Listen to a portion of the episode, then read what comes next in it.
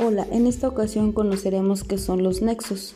Estos son las palabras o expresiones que sirven para unir ideas u oraciones. Hay distintos tipos de nexos. Los primeros son causales.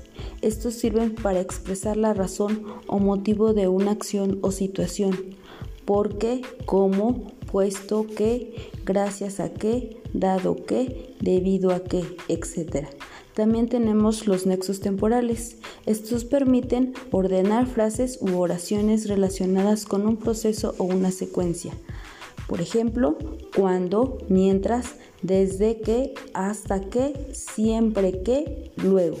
Primeramente, al final, después, antes, finalmente, entonces, etc.